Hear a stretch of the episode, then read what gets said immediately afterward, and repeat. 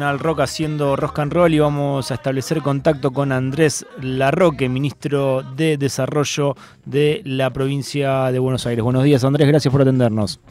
Buenos días, ¿cómo están? Bien, Andrés. Bueno, muchísimas gracias por, por el tiempo, por charlar con nosotros. Eh, bueno, 24 eh, de marzo, un día muy especial. ¿Cómo, cómo lo transitas vos y cómo, cómo te preparas para marchar? Es una jornada de mucha reflexión, obviamente donde, donde uno mira hacia adentro y, y revisa ¿no? y compara eh, la, tarea que desarrolla con, con, una historia y con el compromiso de, miles y miles de compañeros y compañeras que, hoy no están, pero que dieron la vida por un país mejor. Andrés, eh, ¿vos vas a movilizar desde la Exesma hoy? Sí, sí, sí, ya estoy yendo para allá. A las 9 se encuentran ahí. Eh, veía en la gráfica eh, 30.000 razones para caminar, democracia, y le agregan en este caso sin mafia. Y bueno, me imagino que todo eso tiene que ver también con, con, lo que se está transitando eh, en cuanto a la justicia. Sí, por supuesto, me parece que el ejercicio de memoria, eh, como lo entendimos siempre, ¿no? Eh, no solo tiene que ver con el pasado, sino también con, el presente y fundamentalmente con el futuro. Y, defender la democracia me parece que tiene que ver con poder enfrentar a aquellos sectores o aquellos poderes que se entienden que están por encima de, del Estado de Derecho o, que siendo un poder del Estado se, se entienden este, por encima de, los otros dos poderes que inclusive son los, los electos por el voto popular. Así que naturalmente es una, es una, jornada de, recuerdo, pero también de compromiso con, con, el presente y el futuro. Andrés, eh, bueno, este año justo también se cumplen 30 años de democracia y quería eh, refrescar, porque viste que por ahí pasa como que, ya pasó y hace muy poquito tiempo, el primero de septiembre, eh, quisieron matar a la vicepresidenta, a Cristina Fernández de Kirchner, y bueno, Cristina siempre habló de que se rompió el pacto democrático. Por supuesto, sí, yo creo que, que se han dado hechos que lutan la democracia, ¿no? Por supuesto, el intento de asesinato a Cristina es, es como el el punto culmine ¿no? de, un conjunto de situaciones con, la proscripción eh, de por medio que, obviamente empañan este, estos 40 años. Me parece que hay que ser conscientes de eso, que acá no solo se ataca a Cristina o al peronismo, sino que es la democracia en su conjunto que está en riesgo y por eso me parece que, es muy importante eh, también movilizar con, con esa clara conciencia. ¿Qué se te pasa por la cabeza cuando Macri vuelve a hablar del curro de los derechos humanos? No, lástima, pena. Me parece que es un pobre hombre eh, que, bueno, eh, estuvo a las claras su capacidad cuando le tocó ejercer la primera magistratura y más allá de eso, eh, por supuesto que sus concepciones, sus ideas están absolutamente reñidas con, con el proceso democrático. ¿Y qué, transita por tu mente cuando se dice que Juntos por el Cambio tiene muchas chances de volver al poder? No, yo creo que hay que pelear, que, por supuesto siempre, cuando empezó el año 2019 había muchas chances de que reeligiera Macri y, y, todos veían muy difícil el triunfo de, lo que aún no existe como frente de todos, pero, pero sí que obviamente se agrupaba alrededor de Cristina y luego se amplió.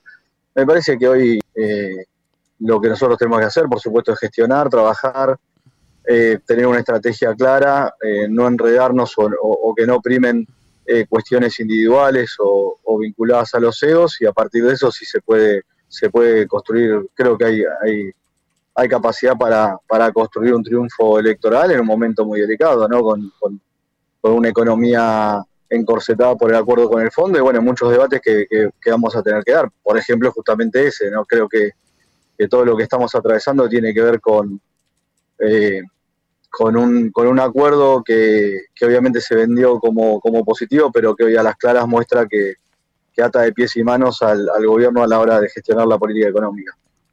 Em, en relación al Frente de Todos, vos eh, estás trabajando para que Cristina sea candidata. ¿Por qué crees que podés llegar a convencerla junto al resto de la sociedad? No, no creo que pase por convencer a Cristina. Yo creo que esa, ella, ella fue muy clara que el 6 de diciembre cuando planteó que no pretendía ser una carga para la fuerza política en función de una condena, obviamente espuria y un proceso judicial bochornoso, pero, pero bueno, que estaba ahí y que podía afectar al conjunto de la fuerza política y ella planteó no, no, no querer ser una carga. Desde nuestro lado, como integrantes de, su fuerza política, le decimos que para nada es una carga, por el contrario, ella es el, corazón y la columna vertebral de, este espacio político, así que esto, a ver, te lo pongo en términos futbolísticos, eh, con una metáfora, eh, esto es como haber dicho que antes del Mundial, que por ahí Messi, teniendo 34 o 35 años, no recuerdo exacto, eh, estaba grande, ¿no? Y eh, ir, sin Cristina a las elecciones era como haber ido a Qatar sin Messi.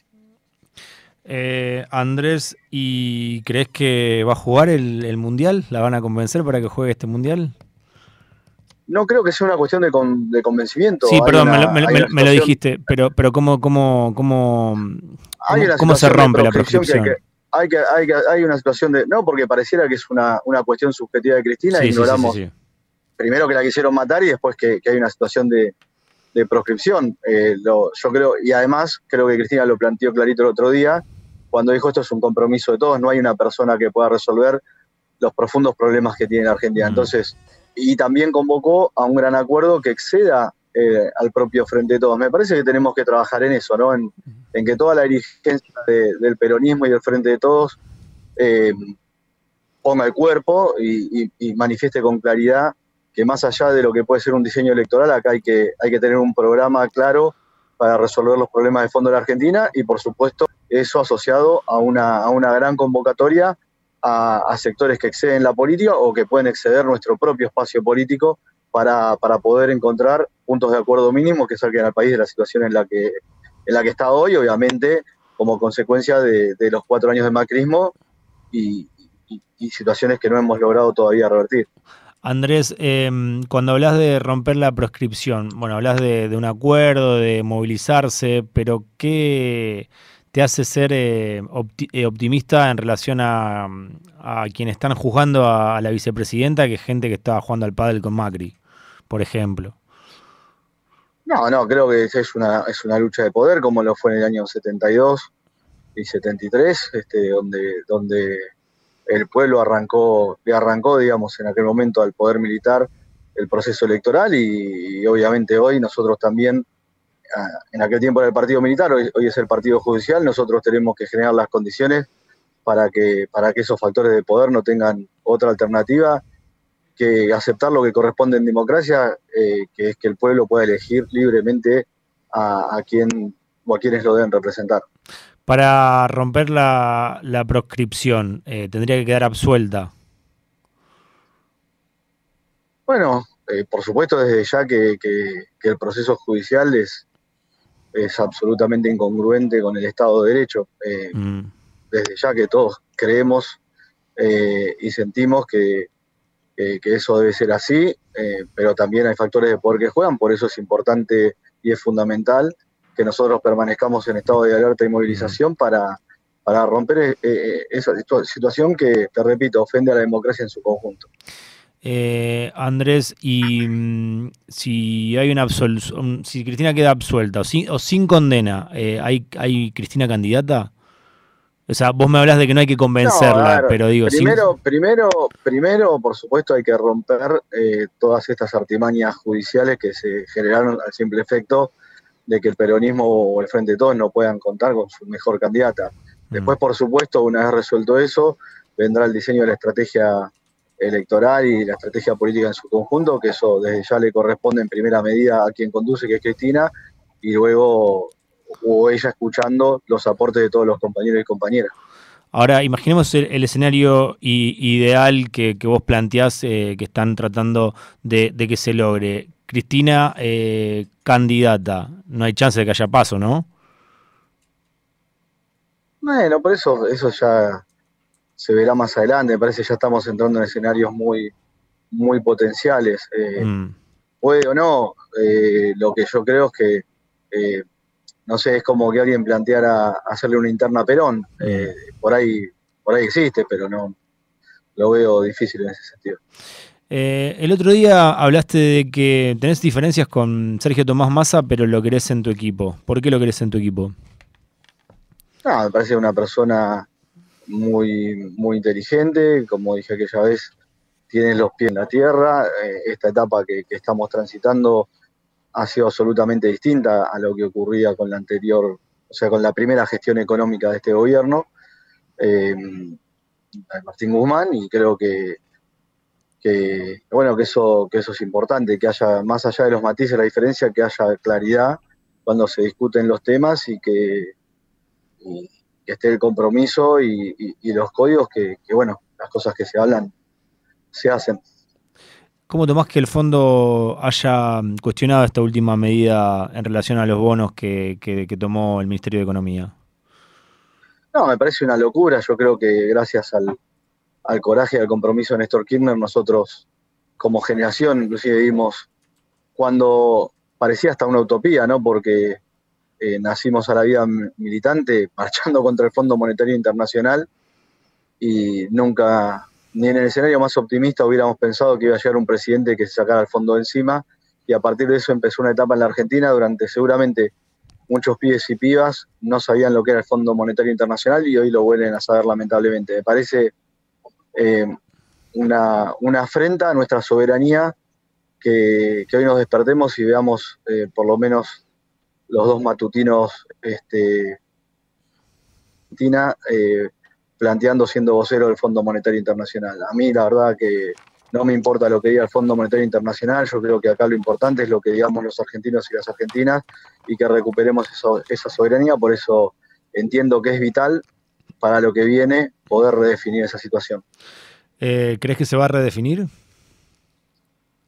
Pero más allá de lo que yo creo es lo que tenemos que hacer, tenemos que trabajar para eso. Digamos, acá no es uno este, no, no adelanta el futuro ni, ni, ni, ni, tiene ninguna propiedad profética, sino que, lo único que podemos eh, o, lo que más podemos aportar es el compromiso, la vocación militante, eh, la anuencia de la mayor cantidad de sectores para, para que en todo caso esto eh, sea realidad lo antes posible.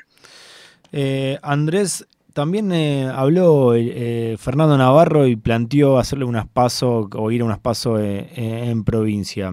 ¿Cómo tomaste esa iniciativa del Chino Navarro que integra el Frente de Todos?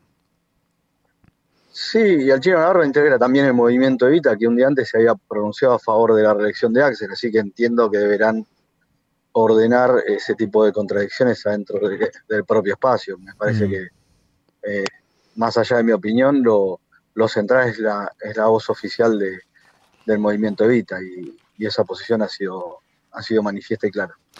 Em, está claro que vos estás trabajando, de hecho me lo dijiste el otro día en el Centro Cultural Kirchner, para que Cristina sea candidata. Eh, ¿Hay plan B? O sea, ¿estás pensando en, un plan B dentro del espacio que, que integrás? La única que tiene autoridad para, diseñar un plan B en el momento mm. cuando llegara el caso es Cristina. Andrés, eh, las últimas y ya te, dejamos, sé que estás yendo para, la DSMA. Eh, ¿Por qué em, tomaste la decisión de dejar de ser, secretario general de la Cámpora? No, no, no fue una decisión individual, fue, un proceso discutido colectivamente, que aparte viene de, hace mucho tiempo. Obviamente hubo momentos o circunstancias, producto de la propia madurez del espacio o de la coyuntura política que, más allá de que lo hubiéramos charlado, discutido y que, tuviéramos el acuerdo de, comenzar eh, un proceso de renovación generacional, eh, también por, la cantidad de responsabilidades que cada uno de nosotros, los miembros fundadores, fue tomando. Bueno, en su momento eh, medimos que por ahí no, no era la coyuntura y, y en esta etapa sí entendemos que por madurez y, por los desafíos y por, las tareas también que todos venimos desarrollando era, era el momento y a ver, eh, la decisión final se había tomado hace un año, por supuesto que fuimos trabajando para, para poder hacerlo de la mejor manera y, y bueno, esto es lo que hoy se está desarrollando con, con absoluta normalidad y tranquilidad. Desde las bases, por ahí cuando uno está en la calle y dialoga con, gente que se siente referenciada por el peronismo, por el Frente de Todos, por el kirchnerismo, eh, por, por, todo el espacio, eh, sienten mucha, mucha angustia por, por, las internas que, se están viviendo dentro del frente. En ya casi tres años, vamos a llegar al cuarto, esto sigue sucediendo. El otro día, por ejemplo, eh, Aníbal Fernández eh, diciendo que no sabía de qué trabajaba Máximo Kirchner. Bueno, van de un lado para, para el otro. ¿cómo, ¿Cómo te caen a vos este tipo de declaraciones? ¿O cómo, cómo se llega a, que sean más leves las críticas o puertas adentro? No, no, puertas adentro se hicieron. Lo que pasa es que cuando hay oídos sordos ya uno o, nosotros mm. tenemos una responsabilidad de cara a la fuerza política y a la sociedad y, bueno, si, si no hay si no hay resultado de los planteos, evidentemente, eh, aunque no le aunque no nos guste, en algún momento hay que clarificar la posición política porque si no seríamos cómplices de, de ciertas situaciones con las que para nada estamos de acuerdo. Em, yo creo que el proceso de internas lamentablemente se genera a partir de una desconfiguración del, frente cuando, cuando Alberto decide desconocer el rol de Cristina, y eso pasó hace, hace mucho tiempo, y a partir de eso este, se dieron un montón de, consecuencias que las padece el conjunto del pueblo, ¿no? Porque se genera una desconfiguración política, em, hay una alteración conceptual y filosófica e ideológica del frente, eh, y eso fue de manera, decidido de manera unilateral por, el presidente. Estamos hoy sobrellevando las consecuencias de eso con mucho trabajo, sosteniendo ¿no? el día a día de una economía que está muy maltrecha a partir de, del trabajo que viene desarrollando Sergio Massa, pero, pero obviamente con, con el compromiso del conjunto de la fuerza política. Eh, después, respecto a las declaraciones de Aníbal, me, apenan. Eh, la verdad que un compañero con el cual peleamos codo a codo y espero seguir haciéndolo el día de mañana si, si, se modifican ciertas apreciaciones. Y creo que es muy injusto él con lo que dice respecto a Máximo porque a él no, este gobierno cuando se inició o el presidente no lo convocó. Y él este, volvió a la gestión, recordemos que él venía de, una situación muy difícil, producto de, del aberrante ataque que recibió por parte del grupo Clarín no sin complicidad a veces de, inclusive sectores de nuestro propio espacio, eh, en el proceso electoral 2015. Y en aquella situación, cuando el presidente no lo convocó ni lo tuvo en cuenta en el 2019, quien sí lo convocó fue Máximo Kirchner a trabajar en yacimientos carboníferos eh, en ICRT, allá en, Santa Cruz, obviamente por decisión de la gobernadora Alicia Kirchner. Así que, bueno, ojalá que, que, eh, que él no se olvide de esa, de esa de esa situación porque para nosotros era muy injusto que él, él no hubiera sido convocado con, su capacidad al inicio de, la gestión por el presidente. Eh, Andrés, y cuando escuchás al presidente, bueno, no, lo dice directamente, pero como con intenciones de, ir a unas pasos, de ser candidato o que no se manifieste en sentido contrario, ¿qué, ¿qué, se te pasa por la cabeza? No, pero eso me parece que ya me parece ya quedó atrás, está quedando, me parece la propia realidad está planteando, no hay sectores que estén planteando eso. Em, creo que el argumento que esgrimieron personas cercanas a él tiene que ver con, con poder sostener el ejercicio del poder hasta, hasta el 10 de diciembre, como se ha dicho, eso está fuera de duda, obviamente, por, este, por la responsabilidad que, que, el conjunto de la fuerza política tiene y yo, yo entiendo que Alberto tiene un rol importantísimo para jugar de cara al proceso electoral y lo más importante, más allá de, de, a veces enredarse en ciertas cuestiones que, por ahí están vinculadas al ego y bueno, a situaciones de autoestima, me parece que lo más importante es que él tiene un rol central para jugar en el diseño de la estrategia electoral, por supuesto enmarcado en, en el liderazgo, la conducción de, de Cristina, eh, en, la participación de Sergio Massa en el espacio y de tantos compañeros y compañeras y sectores que tienen los gobernadores, los intendentes, el movimiento obrero, las organizaciones sociales y tantos sectores que, tienen para, aportar en un momento delicado de la Argentina donde, donde no nos sobra nada para, para poder este, ir a, un proceso electoral que, que lógicamente tiene que evitar el regreso del neoliberalismo a la Argentina. O sea que crees que no va a ser candidato no, no he escuchado a ningún sector eh, planteando eso, digamos. Eh, entiendo que, tiene que ver quizás con, una estrategia eh, más vinculada, porque lo han expresado así también compañeros y compañeras cercanos a él, respecto a, sostener la gobernabilidad, pero la gobernabilidad está totalmente fuera de discusión y, los primeros que, vamos a defender eso siempre somos nosotros. Si, te lo digo de otra manera quizás, si, si hubiera condiciones para, para la reelección, yo ya estaría pegando los afiches. Andrés, un mensaje que quieras hacer de modo de despedida para la sociedad, para los jóvenes, para quienes eh, están empezando a interiorizarse con lo que fue eh, el golpe de Estado.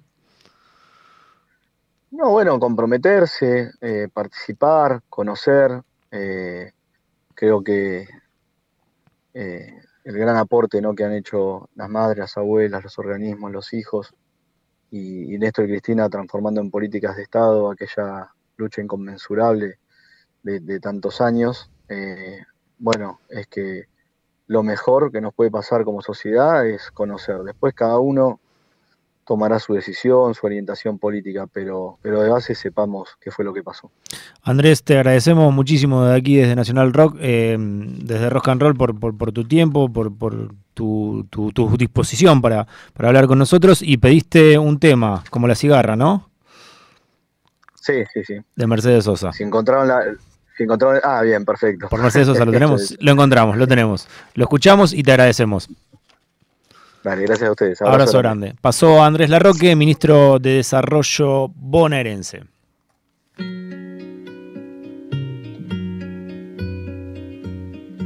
Tantas veces me mataron, tantas veces me morí.